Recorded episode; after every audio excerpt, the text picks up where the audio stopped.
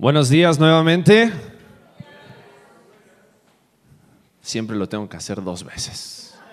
Buenos días. Eso. Estamos muy contentos nuevamente de estar con ustedes en esta mañana y, vamos a terminar el día de hoy nuestra serie en espíritu y en verdad. La próxima semana empezamos una nueva serie, va a ser un estudio en el libro de Santiago y vamos a estar estudiando acerca de qué significa ser un verdadero cristiano. Que hay algunos que viven vidas de cristianoide, no tiene nada que ver con la realidad de lo que la Biblia dice acerca de qué es ser un verdadero cristiano, un cristiano real. Entonces vamos a estar estudiando eso a partir de la próxima semana. Y en esta mañana también tenemos una familia que nos acompaña desde la Ciudad de México. Y es Misael y Carla. Así que les voy a pedir por favor que puedan pasar al frente. Misael, como algunos de ustedes saben y para los que nos empiezan a acompañar desde hace poquito, Misael es el pastor de Conexión Vertical en México, el grupo que se está reuniendo ahí en la zona de Lomas Verdes. Y ellos acaban de tener a su bebé. Y hemos estado orando por Mika, ¿ok? Así se llama la bebé. Y hemos estado orando porque tuvo una, varias complicaciones cuando, cuando nació pero Dios ha sido fiel, Dios la ha sostenido, le ha dado salud y queremos dar gracias a Dios por eso y también pues ellos querían, querían también tener la oportunidad de poder presentar al bebé delante de todos ustedes. Vamos a orar en este momento por el bebé y después de eso también vamos a tener la predicación de la palabra a cargo de Misael. Pero vamos a, vamos a orar por esta bebé hermosa para que Dios guíe a Misael y Carla en el temor de Dios para guiar a esta bebé para, para criarla en obediencia a la palabra, en obediencia a nuestro Salvador Jesucristo. Así que les voy a invitar a que cierren sus ojos y vamos a, vamos a hacer una oración de, encomendación y, y, de bendición sobre la vida de la pequeña Mica. Padre, te damos gracias, Señor. Gracias por esta hermosa bebé que tú has traído para que podamos regocijarnos y podamos darte toda la gloria a Dios por tu creación. Gracias Padre porque en tu cuidado y en tu poder, en tu soberanía, Señor, tú has sostenido a esta bebé aún en medio de la enfermedad. Padre, y te ruego por Misael y por Carla, que tú les guíes a ellos en obediencia a tu palabra y en el temor de ti, para ser los padres que esta bebé necesita. Que ellos puedan ser ejemplo, que ellos puedan ser encaminar, Señor, cada uno de los pasos de Mica para que ella te conozca a una edad corta, pronto, que conozca a Jesucristo como su Salvador, pero que también te conozca como su Dios. Te amamos, Dios, y te agradecemos, Señor, por la oportunidad de poder tenerles como amigos, como consiervos. Te pido, Padre, que les sigas usando para tu gloria en la Ciudad de México y que muchos más conozcan a Jesucristo, Señor, también a través de el testimonio que ellos puedan dar como padres. En el nombre de Cristo Jesús oramos. Amén. Amén. Vamos a dejar que baje a Mica porque si no... un anuncio más, terminando el servicio, yo sé que a algunos de ustedes rápidamente les gusta salir a desayunar, pero terminando el servicio, si estás involucrado o solicitaste estar involucrado en algún área de servicio, ya sea escuela dominical o anfitriones, te queremos pedir por favor que te quedes unos minutos terminando eh, la predicación y los anuncios finales, porque vamos a platicarles acerca de algo muy especial. Eh, ya al final, después de la predicación de misa, les daré ese anuncio especial, pero los dejo con la duda. Y entonces recibimos con un fuerte aplauso a Misael Arcaraz.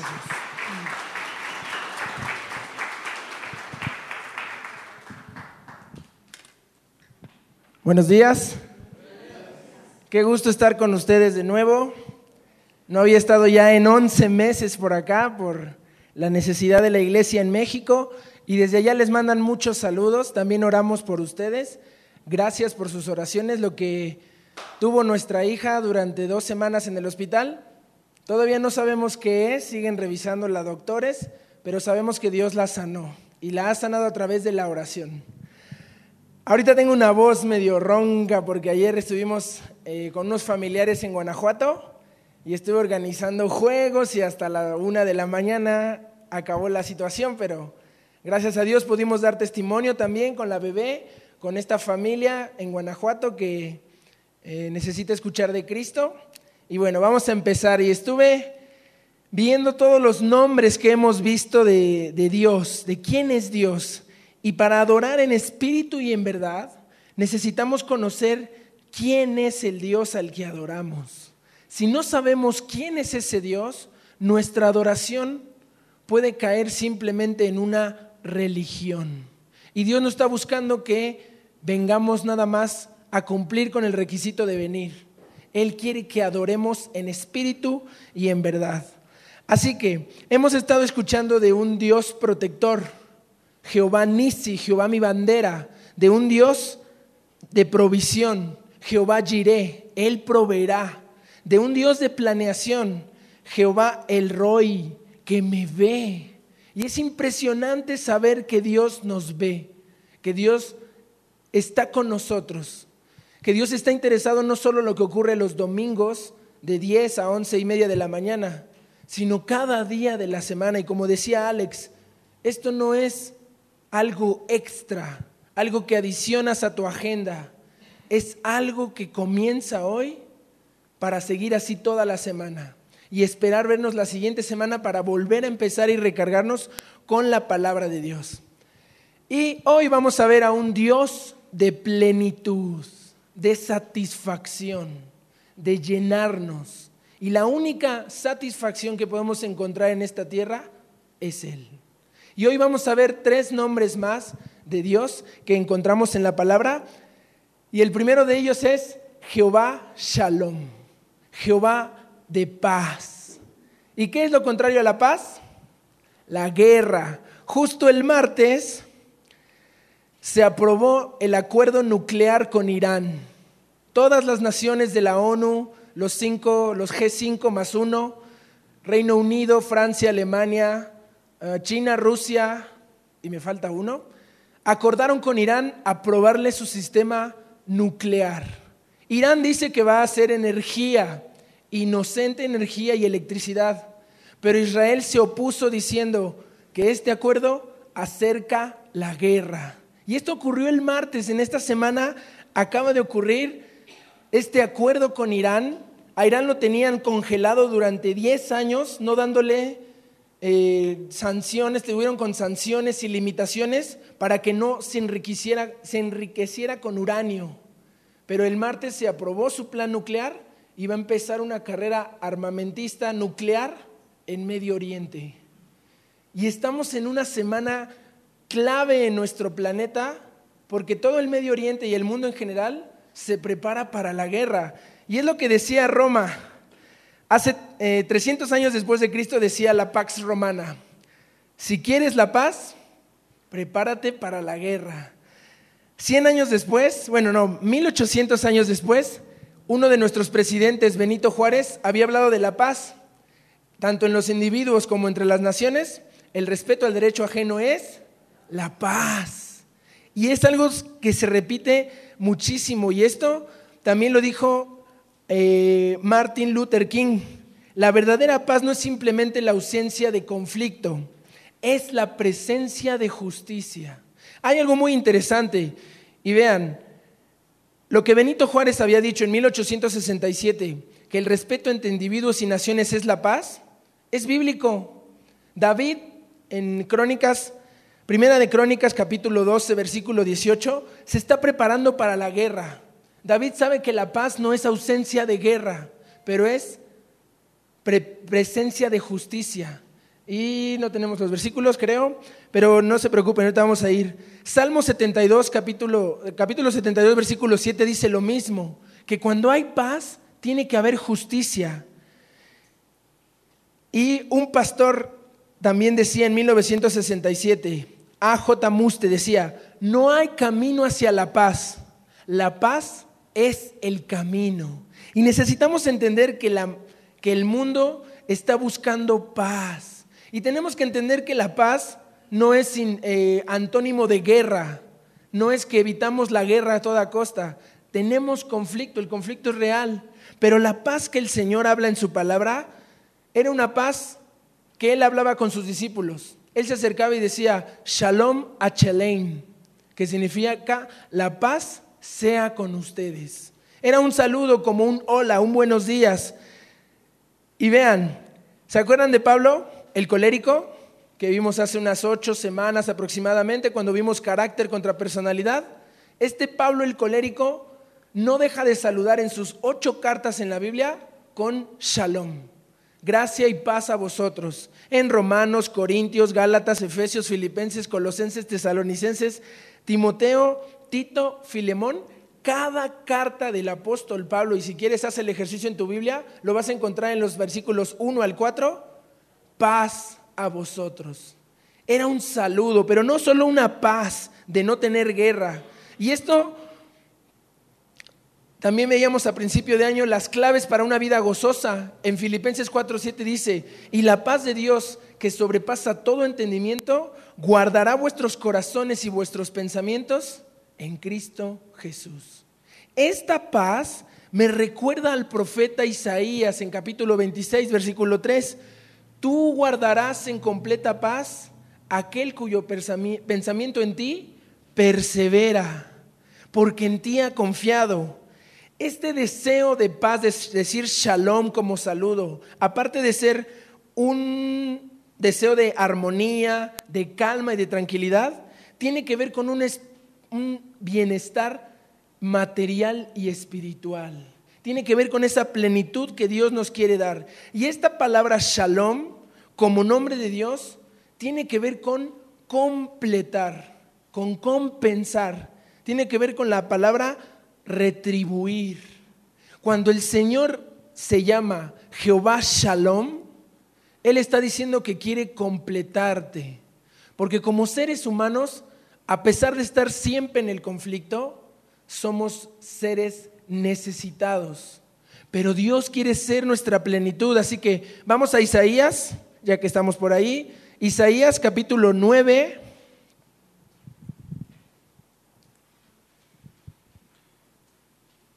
Libro de Isaías, capítulo 9, versículo 6. Isaías capítulo 9, versículo 6.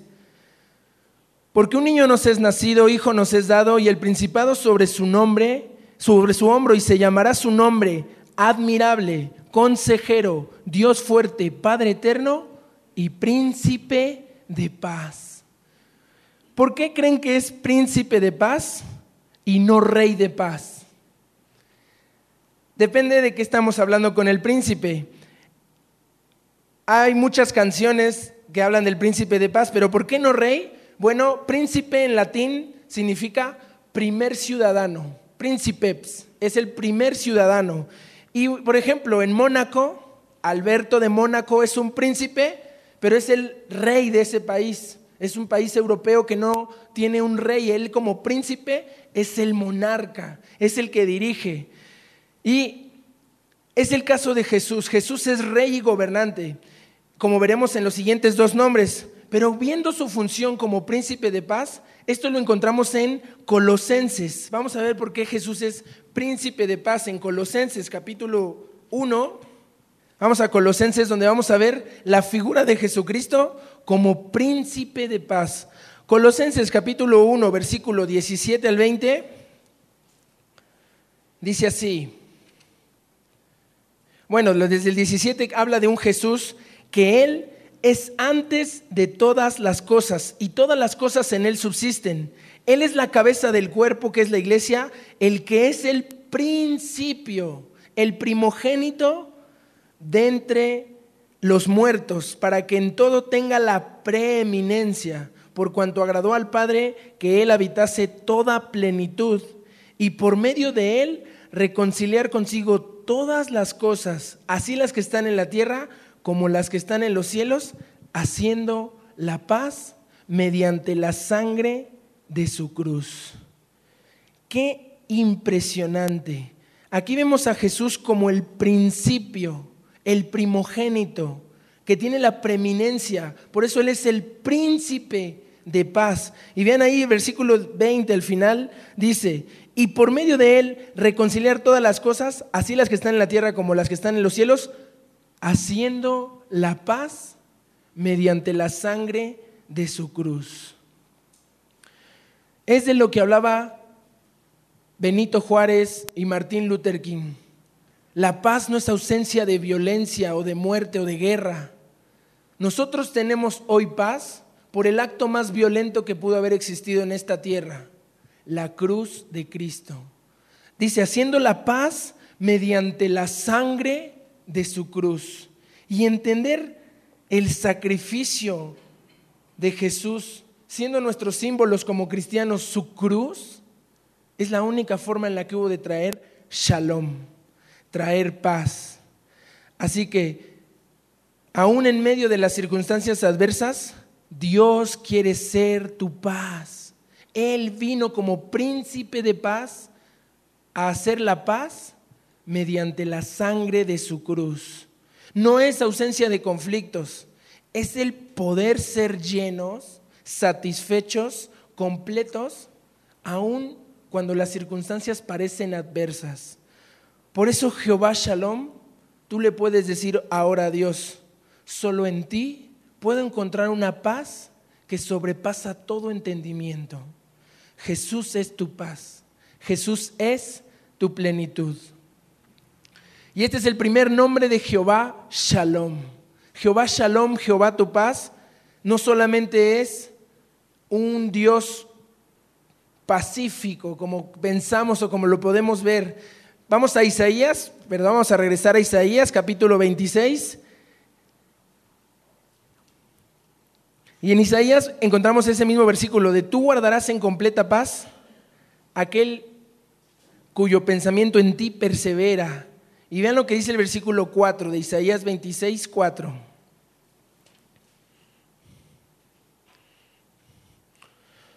Bueno, el 3 decía, tú guardarás en completa paz, pero el, el 4 dice, confiad en Jehová perpetuamente, porque en Jehová el Señor está la fortaleza de los siglos.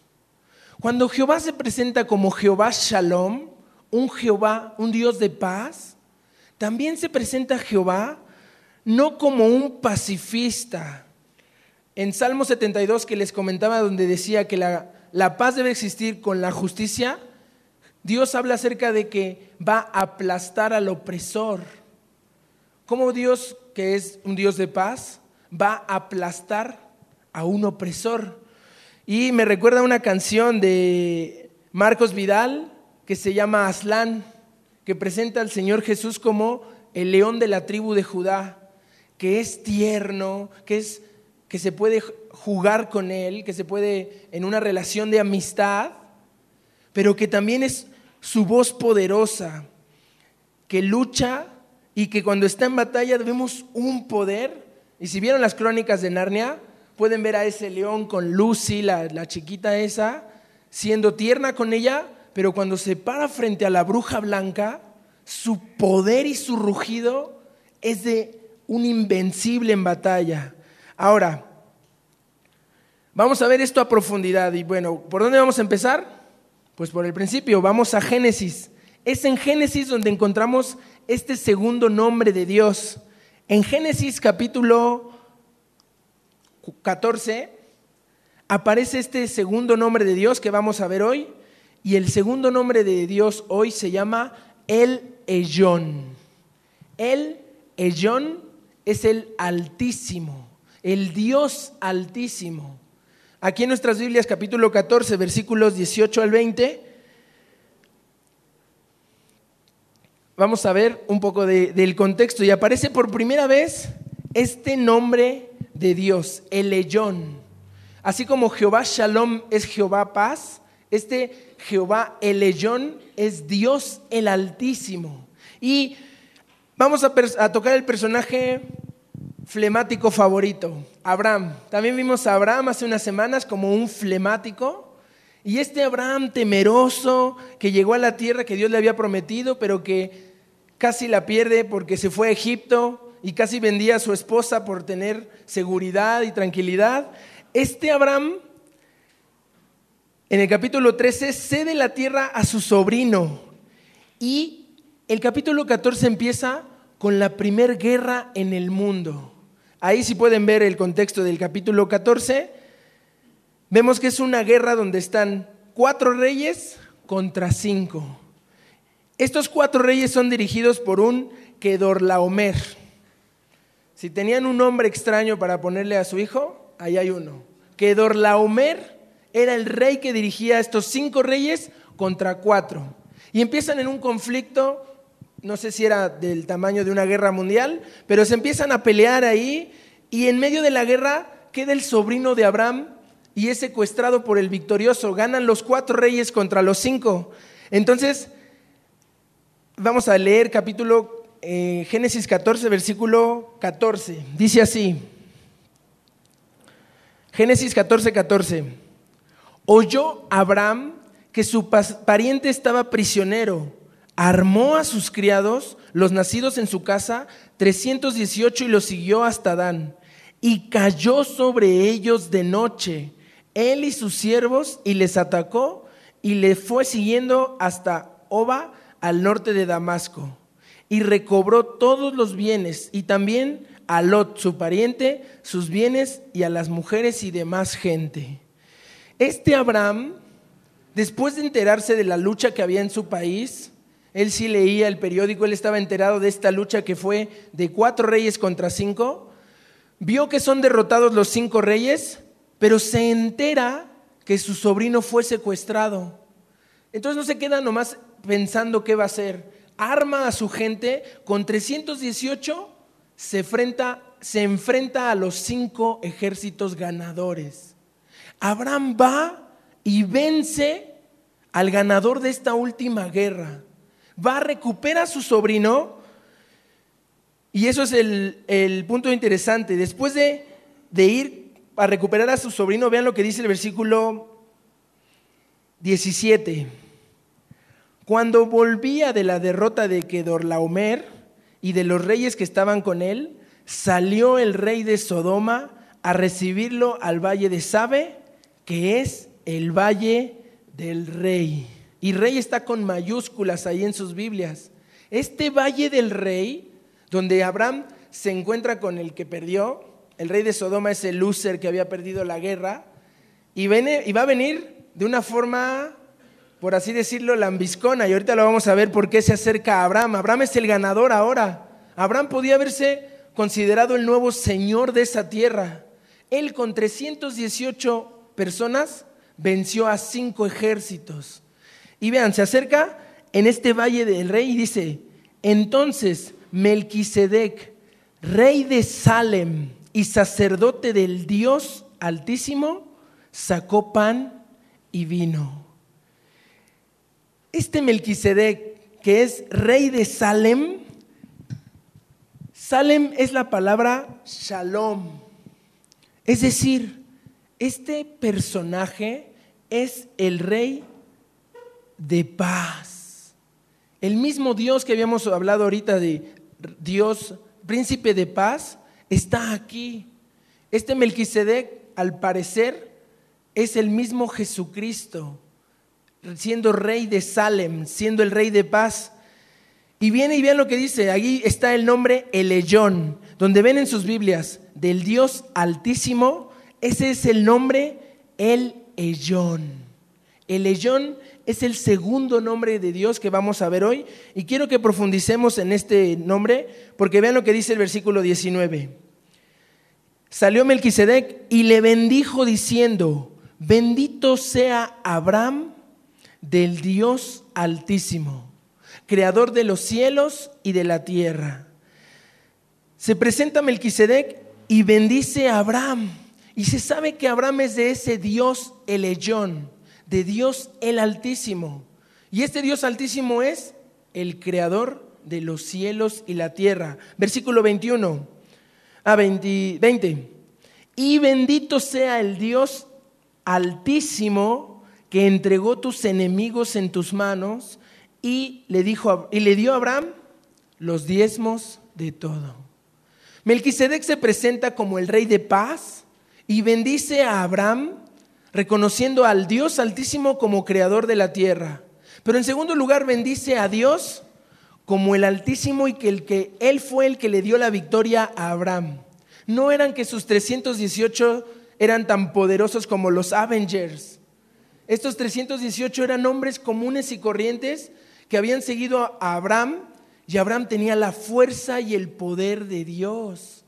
Y aquí reconocen que la victoria viene de Dios y analicemos este poderoso y subible nombre de Eleyón. En la Biblia aparece 56 veces, de las cuales 21 están en el Antiguo Testamento, no, perdón, 47 en el Antiguo Testamento y solo 9 en el Nuevo Testamento. Lucas lo menciona cuando es anunciado Jesús. Jesús como hijo del Altísimo. Quiero que vayamos a Lucas para ver este nombre de Eleyón, que obviamente en griego es otro nombre. Pero vean lo que dice Lucas capítulo 6, versículo 35.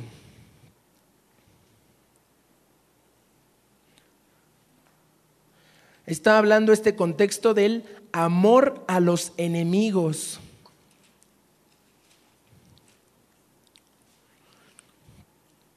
Lucas 6:35 dice así, Amad pues a vuestros enemigos y haced el bien y prestad, no esperando de ello nada, y serás y será vuestro galardón grande y seréis hijos del Altísimo, porque Él es benigno para con los ingratos y malos. Sed pues misericordiosos como también vuestro Padre es misericordioso. Tú quieres ser hijo del Altísimo, presta, ama a tus enemigos, haz el bien y serás hijo de el Ellón. Y ahora, ser hijo de el Ellón, ser hijo del Altísimo, es una bendición que no estamos familiarizados con ella. Nos gusta más pedirle al gobierno. Creemos que la escuela le va a dar la, educación suficiente a nuestros hijos. Creemos que alguien más puede recibir, puede resolver nuestros problemas. Cuando vean lo que dice Salmo, los salmos son libro increíble. Ahí en Salmos solamente 21 veces se dice el Dios altísimo, el Dios Eleyón. Salmo 57, versículo 2. Es una exhortación a tu vida y dice así, Salmos capítulo 57, versículo 2. Clamaré al Dios altísimo, al Dios que me favorece. ¿Cómo es posible que estemos más dispuestos a pedir al gobierno, a pedir a la escuela, a pedir a la iglesia y no clamemos a Eleyón, clamemos al Dios altísimo que nos quiere favorecer. Hay una concepción errónea de Dios. Parece que Dios es el aguafiestas, el que nos prohíbe, el que nos limita. Y Él nos ha hecho libres para servir a la justicia. Y es algo, esa libertad que Dios nos da nos hace bienaventurados, nos hace un favor. En serio, Dios nos está haciendo un favor. Dice, clamaré a Dios el Altísimo, al Dios que me favorece. Estamos buscando a ese Dios que quiere tu bien, el de tus hijos y el de los hijos de tus hijos. Dios está tratando de impactar tu vida de una forma generacional. No eres tú el centro del universo. Tenemos que entender que Él es el Altísimo. Y cuando hablamos del Altísimo, significa el Supremo, el Excelso, el Superior, el Todopoderoso. ¿Qué necesidad tienes tú? ¿Cuál es tu necesidad más apremiante en tu corazón? clama al Dios altísimo, al Dios que te favorece. Y si Él es el excelso, ¿cómo no acudimos a Él? Él está arriba, Él tiene la palanca más fuerte, Él es el contacto más influyente, Él es el que tiene la posición y el lugar más alto. Y esta palabra, eleyón, el Altísimo, se refiere más bien a su posición que a su poder. Destaca su posición suprema y superior sobre todo y todos. Entonces, ¿por qué a veces andamos con miedos? A veces andamos con temores ante seres humanos, sabiendo que Dios, el Dios de paz, el Dios altísimo, está por encima. Y solo tienes que acudir a Él. Hebreo nos dice que tenemos hoy acceso ilimitado a Él, que el velo se corrió para poder estar con Dios. Y lo más impresionante es que Dios está con nosotros, en nosotros. Y ese Dios altísimo viene a habitar en ti. Este es Jehová el león. Ahora, regresemos un poco a nuestra historia con, con nuestro flemático consentido en Génesis 14. ¿Qué es lo que hizo Abraham ante este Dios supremo, ante este Dios excelso? Génesis capítulo 14, versículos 20. Mm, y le dio a Abraham los diezmos de todo. Cuando Abraham reconoce por fin que Dios tiene esa posición y que podemos confiar en Él porque en Él está la fortaleza de los siglos, eh, nuestra posición ante los diezmos, ante la ofrenda, no debe ser como la de un hermano que me encontré en México, no voy a decir nombres, pero me dice, pastor, ¿y cómo debo diezmar? Y pues ahí dice, dio el diezmo de todo. Y me sale este hermanito y me dice, ¿pero doy del neto o del bruto? Y que le digo, espérense, ¿qué le dije a este hermano? Porque lo anoté, no vaya a ser que, ah, pues del neto bruto, no, no es cierto. Vean lo que dice la Biblia, versículo 21, para que sepamos cómo se debe ofrendar, cómo se debe diezmar a este Dios excelso. Dice el versículo 21, entonces el rey de Sodoma, acuérdense, el rey Lucer, el que había perdido esta guerra, se acerca y le dice a Abraham, dame las personas y toma para ti los bienes. Y responde Abraham al rey de Sodoma, he alzado mi mano a Jehová Dios altísimo, creador de los cielos y de la tierra, que desde un hilo hasta una correa de calzado, nada tomaré de todo lo que es tuyo, para que no digas, enriquecí a Abraham, excepto solamente lo que comieron los jóvenes y la parte de los varones que fueron conmigo. Aner, Escol, Mamre, los cuales tomarán su parte. La guerra había sido devastadora que Dorlaomer agarró de todos los, otros cinco reyes, se llevaba las provisiones, pero llega Abraham y obtiene el botín de personas, de bienes, de correas, de calzado. Se llevó todo, todo lo que podía tener Abraham.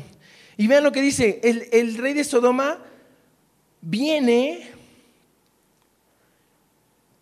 y viene como ese loser, como ese lambiscón, diciéndole a Abraham, no, Abraham, quédate todos los bienes, solo dame mis personas. No hay problema, puedes quedarte todo.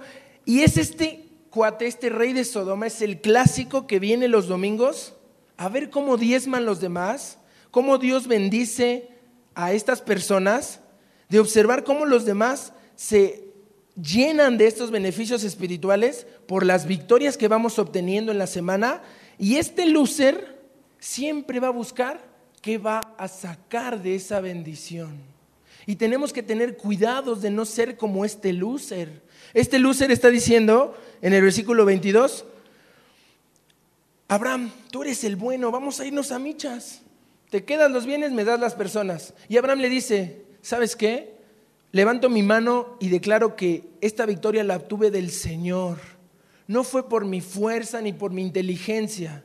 Esto me lo ha dado Dios para bendecir. Y le dice que es que le va a devolver todo excepto la operación y lo de la nómina. ¿Bien lo que dice ahí?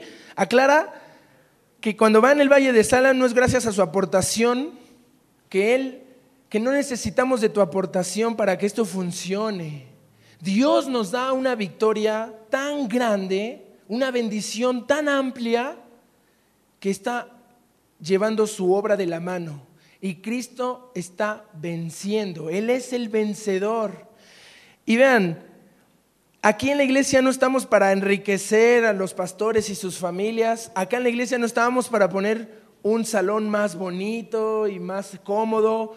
Que qué bueno que podemos tenerlo porque no nos podemos quedar dormidos cuando viene a predicar el pastor de México. Y estamos cómodos y estamos atentos. Pero Abraham, que confía en el leyón, dice que él es el dueño y que todo lo que hay en la tierra es de Él por partida doble, porque Él es el creador y porque Él pagó en esa cruz por ti y por mí. De todas formas, el de México me dice, pero ¿qué pasó con lo del diezmo? Ah, bueno, miren, doy el neto o el bruto. Bueno, dice aquí, de lo total de lo facturado por aquellos que tienen empresas, por aquellos que reciben salarios, de lo total de lo facturado, primero que nada, el diezmo. En el versículo 20, Abraham dio el diezmo de todo.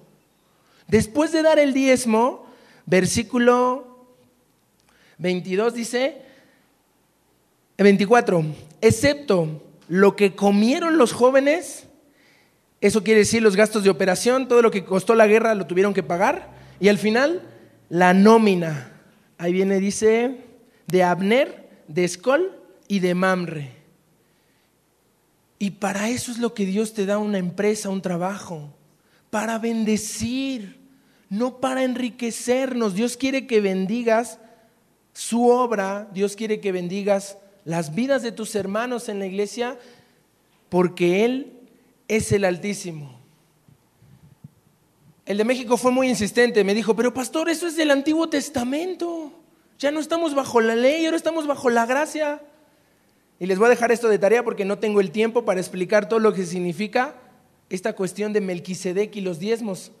Pero en Hebreos capítulo 5 al 7 se habla de este mismo Melquisedec y de cómo Dios pide que tú honres a Dios como el Altísimo y tú como su siervo.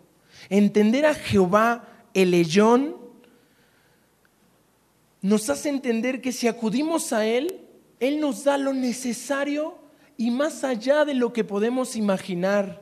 Cuando nosotros reconocemos que el trabajo y las oportunidades económicas que Él nos da, no empresas militares como la que vivió Abraham, sino nuestros negocios, nos los da para bendecir a los que están a nuestro alrededor. Y Él da por añadidura para tu necesidad. Y Él tiene tu depósito seguro en la eternidad. Si es que estás enviando tesoros al cielo y no acumulando oro y plata en la tierra. Y por eso puedes hoy decir, adiós el leyón, a ti puedo encontrar verdadera ayuda y solicitarte a ti lo que necesito, porque tú eres el Dios altísimo que me favorece. Jehová Shalom, Jehová mi paz, Jehová el leyón, Jehová el Dios altísimo, Jehová el Dios de tu plenitud. Y por último lugar, Vamos a ver el tercer nombre de Dios para este día. El decimosexto nombre de Dios que hemos estudiado estas últimas cuatro semanas. Este nombre es Adonai. ¿Recuerdan Isaías 24:6? Ahí va a estar en pantalla. Confiad en, en, Jehová, porque Jehová es el Señor. Dice así. Ah, viene Isaías 24:6 dice: Jehová, el Señor porque en Él está la fortaleza de los siglos. Este Jehová Adonai rebasa todos los demás nombres por su fuerza, por su repetición. En el Antiguo Testamento lo encontramos más de 300 veces Adonai. Y Adonai quiere decir amo, gobernante, señor de señores, jefe de jefes. Es un título de jerarquía, de honor y de autoridad. En resumen, cuando decimos Adonai, decimos mi gran Señor, mi gran amo. Y así es. Adonai es el Señor gobernante lleno de poder y autoridad, pero no es un gobernante autoritario. Cuando Él es el Señor, el jefe de jefes, Vemos a un jefe mal porque tenemos un jefe en nuestro trabajo que nos explota, que nos quita tiempo con la familia, que no piense en nuestras necesidades personales. Pero cuando pensamos en Dios como el amo, el Señor, tenemos que pensar que este Señor no es autoritario, no está imponiendo, al contrario, te invita a conocerle. Te invita en una relación personal en el que si tú estás dispuesto a creer y a obedecer, como Abraham, como Pablo, como Josué, como Gedeón, como Ruth, como Débora, como María, la madre de Jesús, como el niño Josías, como el joven Timoteo, a cada edad, a cada momento de tu vida, Dios quiere ser tu dueño. Dios quiere ser tu autoridad, pero no para exigirte y atormentarte. Cuando tú eres dueño de una mascota, no estás exigiéndole cosas y cuando es pequeña la estás cuidando, la estás protegiendo y estás evitándole que se haga daño cuando la, la limitas. Dios está haciendo eso con tu vida. Él quiere protegerte. Como es el Señor, Él con su mano amorosa te va a proteger. Y Él, como es un caballero, no te va a obligar. A veces tu vida pareciera ser que va sin un Dios, sin conocer que Dios ha hecho un pacto contigo y que Él ha prometido no solo ser tu salvador, sino ser el Señor de cada área de tu vida.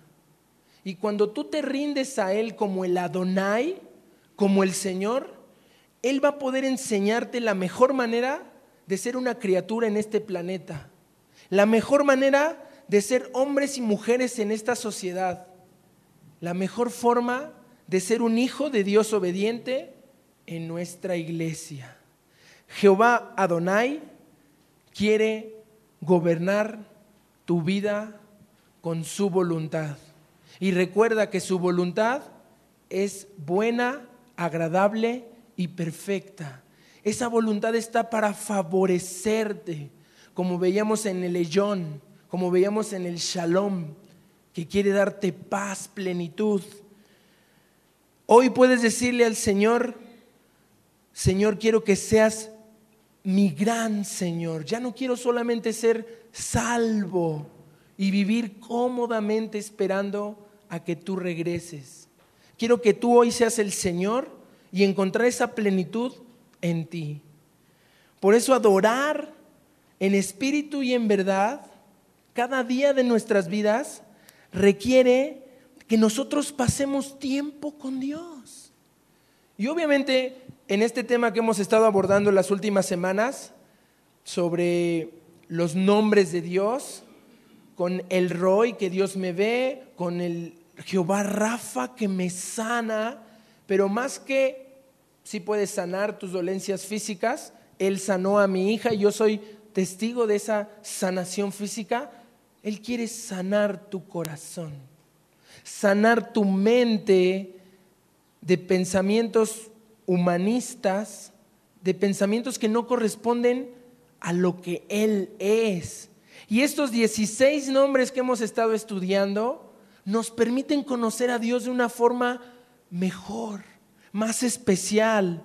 Y cuando hoy aprendemos en un mundo de guerra que Dios es Dios de paz, yo siento una seguridad y una calma a pesar de que la chiquita quiere pañales todos los días, a pesar de que las cosas en la empresa no pueden funcionar de la mejor manera, a pesar de los problemas y las situaciones que en México como iglesia estamos sufriendo, Él es mi paz. Podemos ver a, Dios como el leyón, como Dios altísimo y reconocerle que Él es el más alto que no tenemos que ir y acudir a otras instancias gubernamentales, administrativas, empresariales, que si ese préstamo que estás necesitando para cubrir lo que sea, ¿por qué no le pides al que es dueño de toda la plata y el oro? ¿Por qué no te acercas con él y le dices, Señor, tú sabes mi necesidad? Y él, el leyón, te va a favorecer. Y por último, acercarte a Adonai como el Dios, el gran Señor, es lo que tú necesitas.